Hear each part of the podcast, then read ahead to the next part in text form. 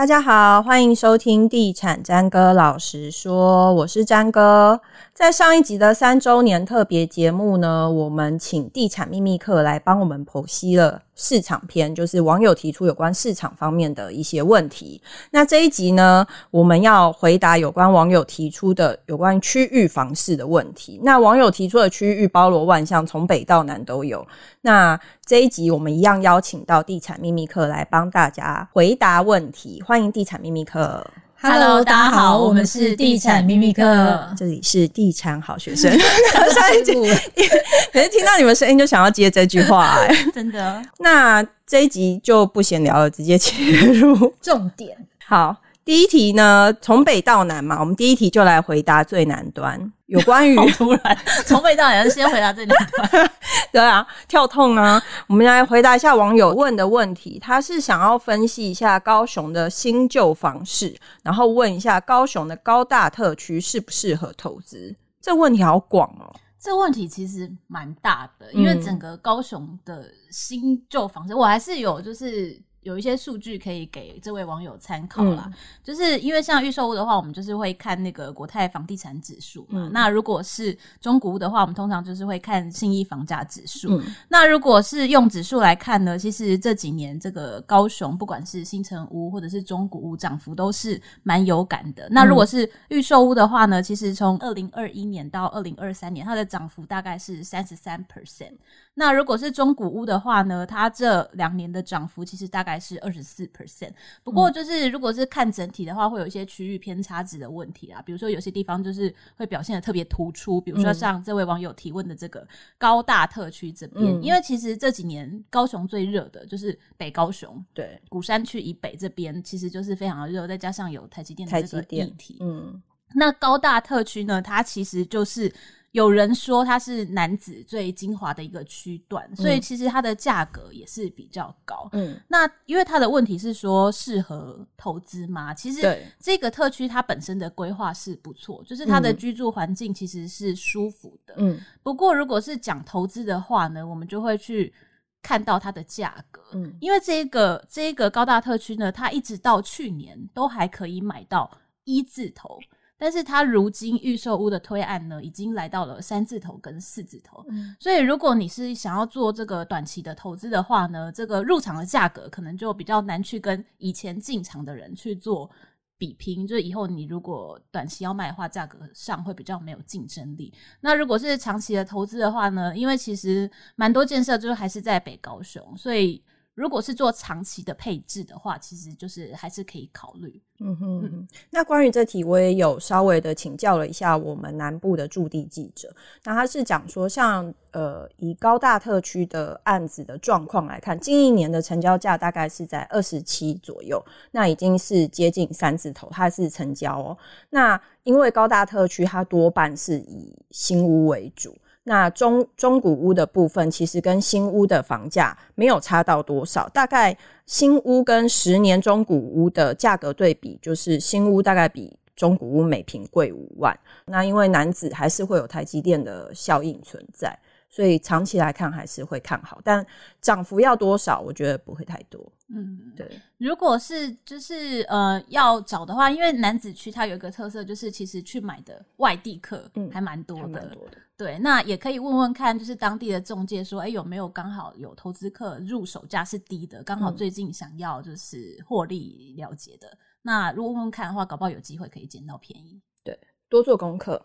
嗯，好，再来第二题，就是网友想要问一下桃园 A 七龟山那一区块的未来性。嗯，A 区从化区呢，其实合一住宅那时候是二零一六年盖好，记得是四大栋，那时候的房价哇，一平十四十五万，嗯，简直有抽到那个合一住宅，就是。哎、欸，可是那个当时大家还是说那个地方鸟不生蛋，是鸟不生蛋哦。可是你看哦，经过了那个五年，它的那个合一住宅闭锁期，到今年度的成交行情已经来到了三十几万，一倍，对，已经涨一倍了。嗯、那如果是非合一住宅，就是一般的建案，靠近这个体育大学站这一个呃案子，已经成交有这个四字头了。嗯嗯，哦、我们真的是看这一个区域，从它一路一字头、二字头到现在已经四字头，非常。常惊人。然后五等奖一二 三四五，对。嗯、那我认为其实摊开这个从化区会不会发展起来，其实它有几个关键。第一个是交通轨道，嗯、那 A 七从化区呢，因为它有捷运的一个效应。嗯、另外呢，其实一个从化区，我觉得最重要就是它有没有建设进驻，那另外还有没有民间企业投资。那我觉得最重要就是有没有产业，嗯，那因为其实买从化区最重要就是有没有人住在这边。嗯、那如果周边是有产业，就是带动这个呃，就是呃就业机会的话，就有这个支撑力。嗯、那最后我觉得最重要就是房价的基期，嗯，那以现在 A 七从化区。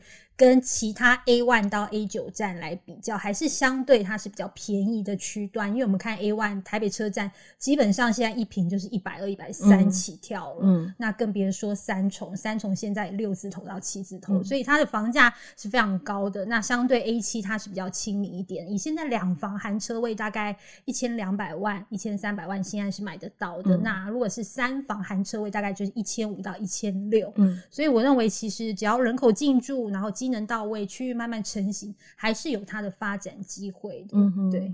像以 A 七来讲，其实它的区块算是蛮大一块的，然后它的商业行为通常也比较集中在某一些区块。那 A 七的其他的从化区一些边边角角，也不算边边角角，就是有一些区块会是一些路段，它是目前还没有生活机能的。对对，所以买进那个区块，就是的缺点就是你必须要先适应一段。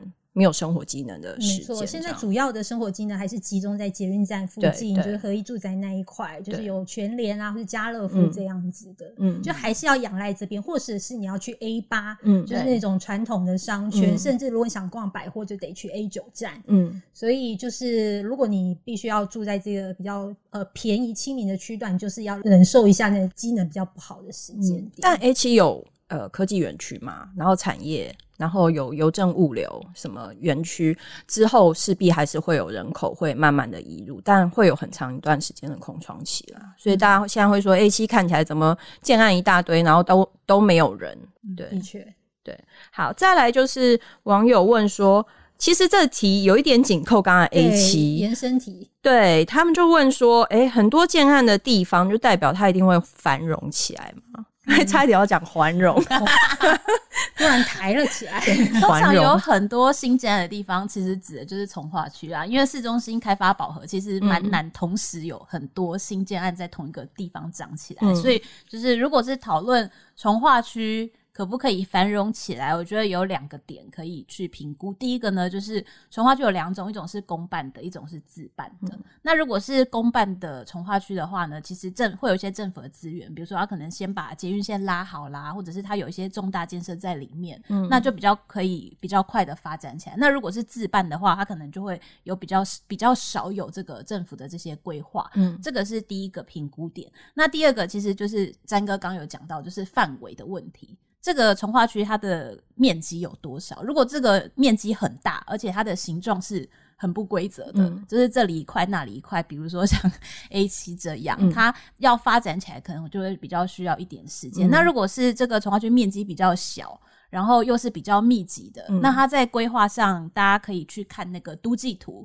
嗯、可以看找一下说，哎，它的中心商业区在哪里？那中心商业区有什么计划？其实这个网络上都可以找到资料。那如果已经有就是确定的商场进驻啊，或者是有一些相关的规划的话，那它也会比较快有发展的空间。嗯哼，不过我们以新庄的这个头前从化区来做范例好了，其实它规划是一个纯住的一个从化区，嗯、但是经过这一二十年的发展。它现在已经也算是蛮成熟，那它其实生活机能在人口都进驻以后，其实也是都慢慢的涨到位了啦。日本日常采买都没有问题，嗯、所以真的就是时间就是最好的解药。等到人都进来了，生活机能就会自己都长出来了。对，就是大家至少要给一个从化区至少十年的时间吧，我觉得，就是你房子盖起来，人进驻，然后有一些商店开始进驻之后，它才有可能从点慢慢扩散到整个趋势。嗯、像大家以前讲鬼城啊、新庄副都心啊，或者是讲三峡，哦、或者是对啊，对啊，对所以就已经林口啊。不能再叫人家鬼城。嗯、对啊，以前不是我们都会写什么林三蛋吗？其实现在林口三峡都发展的很好。哎、欸，我是不是漏了什么？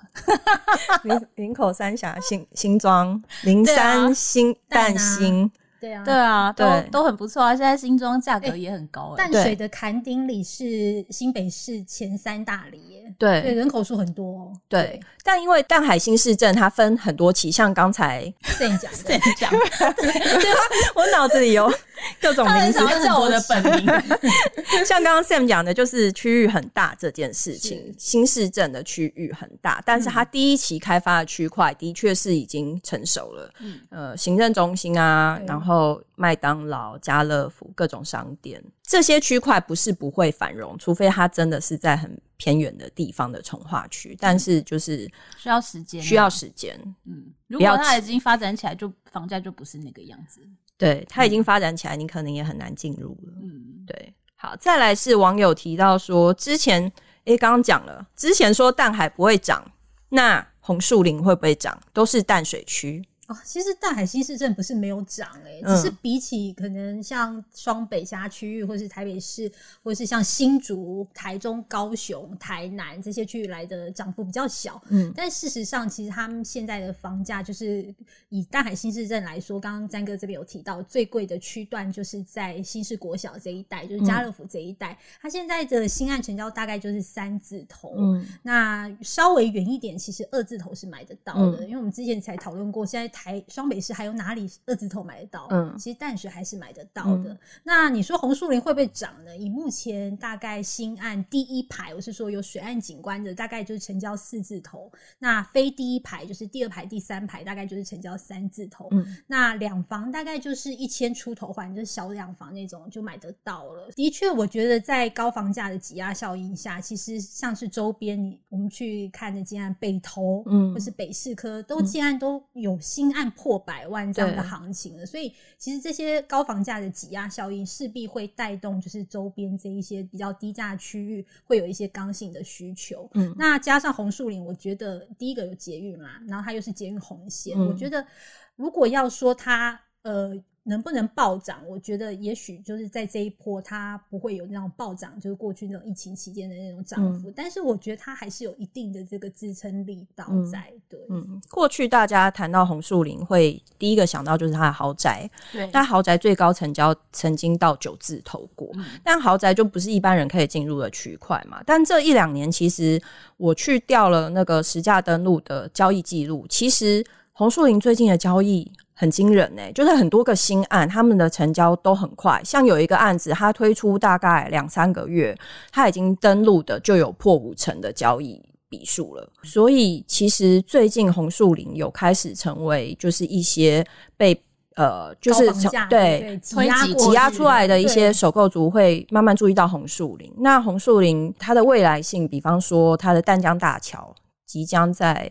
二零二零二五年，差不多二五通车。我们从大学就已经听淡江大桥听到现在，我们就是淡江的，对对。然后再来就是淡北道路，今年也拍板了，预定年底最快年底可以开工这样子。所以其实红树林它有它的未来性存在。那你就像刚才 Tim 讲的，就 就是你要期待它有多爆炸性的。我觉得不太会有，对，但是它还是会有一个支撑力在了。嗯嗯嗯，好。再来是讲到，就是网友会问到说，哎，台北市集中了最多的企业总部，最多的政府官员，最多的有钱人，最多这个人有点仇富，是不是？最多的演艺人员，最多的国立大学，台北市的地就这么大，一堆人想挤进台北市，台北市的房价会便宜吗？可是台北市就是台湾的首都啊，不会啊，抢网友，就是因为大家都想挤进，除除非迁都啦。哎、欸，我讲台北市是台湾的首都这件事情没有牵扯到政治吧？台北市本来就是总统府在哪，哪里就是首都。哦、好好 对啊，除非迁都啊，不然一定大家都挤在台北市啊。嗯，对啊，所以现在就设了六都啦。对，可是。人口就是主要所有的政府的机关嘛，什么重要的商业，其实都还是集中在台北市。台北市现在价格就算是高到说新建案一房大概要一千五百万，两房要两千五百万到四千万，就是都还是有人会买。嗯，那像我们最近在市场上就有听到一个单价破百的一个新建案。三个月就卖完了。嗯、所以其实台北市真的还是就是大家如果身上有钱可以买的话，大家还是会想要买台北市。嗯、所以除非台北市就真的是钱多，不然房价就就是那样。嗯，而且其实台北市的开发已经算是很饱和了。你扣除掉一些，比如说市营北欧科技园区，他们说应该会是会是台北市最后一块从化区了。那其实台北市可以开发的建地非常少，那它就只能靠都根。嗯、那都根重建这件事情一走就要六七年，甚至更多年。那表示它的供给不可能太多。所以在这个情况之下，台北市的房价，你说它要。呃，往下修很多，我觉得也蛮困难的。而且建商现在也都走低总价路线啊，就是、嗯、好啦，可能台北市的低总价不是我们的低总价，但是就是也是说，在这个供给跟需求的部分，它还不至于到供过于求的阶段。再来就是网友提出说，就是他现在在看北部的预售屋，然后像是温仔郡啊，或者是江翠这边住宅的价格跟店面的价差很小。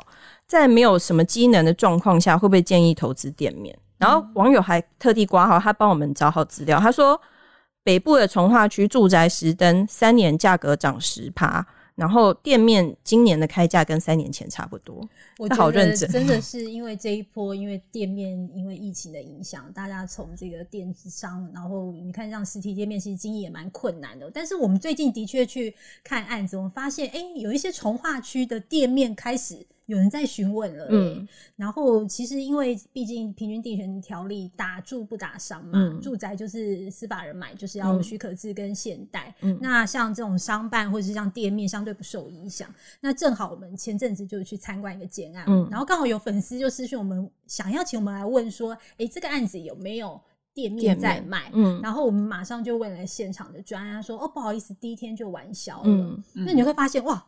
哎、欸，现在店面市场跟住宅怎么感觉好像蛮都蛮热的，喔？嗯、那其实店面的单价如果跟住宅稍微再贵一点，那如果它的坪数又不会像之前这么大的那种坪数，嗯、其实如果它控制在这个总价带的话，然后加上这个从化区，它有有有人口进驻的时候，其实它就会有一个机会点。嗯、那也不是说。呃，从化区的店面都会热销长虹，嗯、像我们竹北，就是因为我住在竹北，我们竹北有一个店面，我印象非常深刻，它是一二楼有破百平的，到现在还没有卖掉。平数太大，因为平数太大了。嗯、因为其实现在你说要去投资店面，嗯、然后你一般你投资店面，你一定要考虑到你的包租嘛，然后还有你的空置率。嗯，那像这样子的百平店面，现在已经不是市场的主流了，嗯、所以相对的，你未来想要转手获利也不怎么容易。嗯，那你还要必须要考虑到这个空置期的问题。对，所以我建议，其实你投资店面，你第一个要考虑的就是总价。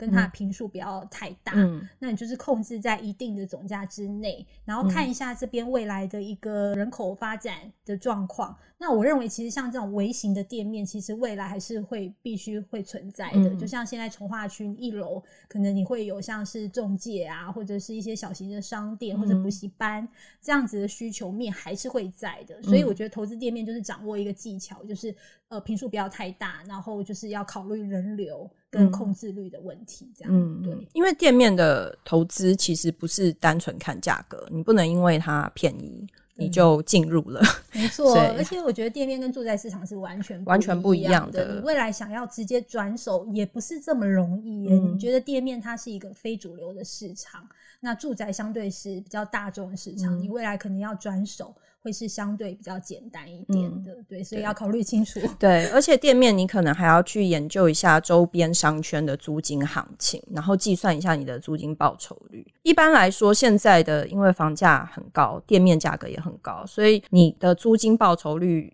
专家是说，大部分是只要两趴、两二点五趴以上，就算很高了。所以你要有心理准备，尤其在面对空置期的时候。是啊，想要找到哑巴儿子也不容易，不容易啊。因为其实现在有一些，比如说我们家 ETF 这种，可能它就已经超过二点五趴，对，所以他会愿意把这么大笔的金额投入在这里，它又不是非流动性的资产，所以我觉得投资店面真的要特别的留意。对，好。最后一题就是刚刚讲北中南嘛，现在来了中，就是请问台中 海线从化区无期，它也挂号无期，已经超过三十万了，还会再涨吗？好，这个台中海线从化期。好 可是最后一题有一点开心要下班了，是不是？我被无期给害了。它的位置是在台中的最西边啊。那其实它的行政区有涵盖到梧栖、清水、沙鹿、龙井和一部分的大肚。嗯，不过大部分的人在提到这里，直觉都是会想到行政区隶属于梧栖的这个台中港市政中心这一块。那其实这一个从化区呢，它在二零二一到二零二二年呢，是台中交易量最大的从化区，尤其是二零二二年，每五笔新成屋的成交就有一笔是来自台中港特定区。嗯、那其实这个从化区的第一案，Ting 当时是有趣我印象非常深，我以为你当时有投，买不下去，因为真的好远哦。因为当时他推案的时候，大家都会想说是谁会在那里买，因为真的是一片荒芜，一片草，然后还有野风很大，而且他说连要要走采访期说要走，连计程车都叫不到，真的叫不到。嗯，但是其实这几年随着奥莱的进驻，整个地貌其实也是差别蛮大的。嗯，而且它的这个地理位置有一个特点呢，就是它周边的这个产业聚落其实蛮多，像是工业区啊。或者是现在很红的那个离岸风电，嗯、或者是有一些产专区，嗯，然后它跟这个中科啊，然后精密科学园区，就是车程大概三十分钟，嗯、所以有些人也会说，这个它这个重划区其实有受惠到一些中科的这个外溢效应。那在建设的部分呢，它有这个八月通车的这个特五号，可以一路通到西屯，然后现在还有一个规划中。听说一定会做的这个捷运蓝线嘛，嗯、那这个捷运蓝线还有一个台铁沙鹿站的一个双铁的共构的一个规划，所以其实会到这里买房子的话呢，它很多其实是被房价的外溢效应给吸引过来的，嗯、因为毕竟这个三字头的房价，以现在的台中来看，真的是有一定的这个时间换空间的吸引力啦。那根据这个乐居的统计啊，它这五年的房价涨幅其实是蛮惊人的，有八十七 percent，五年内八十七 percent，对，主要是因为房价基期低啦，所以它涨起来的时候，那个那个涨幅的这个空间，你乍看就会觉得非常的可怕。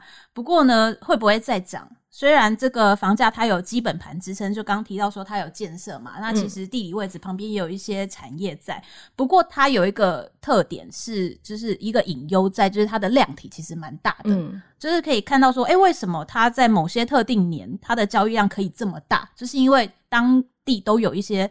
呃，案量非常大的这种超大型的社区，所以其实它的卖压也很容易会一次涌现。嗯，那这个其实就在价格上就会是一个隐忧在。嗯，那我觉得它下一个机会点有可能是会在这个捷运蓝线通车的时候，因为这个捷运蓝线行经的其实是一些台中现在单价蛮高的区域。那大家也知道，建案都很爱做那个每一站多少钱的这个 比较表。那这个房价落差如果出来的话，其实它就有机会会在往往上调整一些，这样是。那像其实我们就是了解到，就是无期这个区块，像网友就说他现在已经超过三十万了嘛。那其实我们也知道，其实他现在新案不断在推出，可是他还是有旧案盖好，然后放到市面上来卖。所以他其实新案超过三字头，可是其实一些新成屋案还是会有二字头的便宜可以捡。所以他在价格拉锯之下，我们或者是我们在地记者，他会认为是说。现在的房价，你长期来看它是有可能往上，可是短期来看，它是可能还是会在一个比较盘整的阶段。所以，如果说现在想要进入这个区块买房的人，我是会建议是说，你如果想要做投资，你可以先做出租来使用。但如果你要选这个出租的标的物，还是要慎选，因为其实那边的品牌落差有点大，就是你要选比较好的品牌，比较好的社区规划。我们记者就有讲说，其实，在当地有一些社区，它因为太大了，所以常发生一些跳楼事件，也不知道是不是风水不好。所以，如果你要当房东，然后选到这样子的社区，真的是会有一点倒霉。所以，就是在想要呃进驻这个区块投资的呃民众，然后你想要等，比如说出租，然后赚投报，然后未来看长期的一些增值效应的话，还是要慎选物件这样子。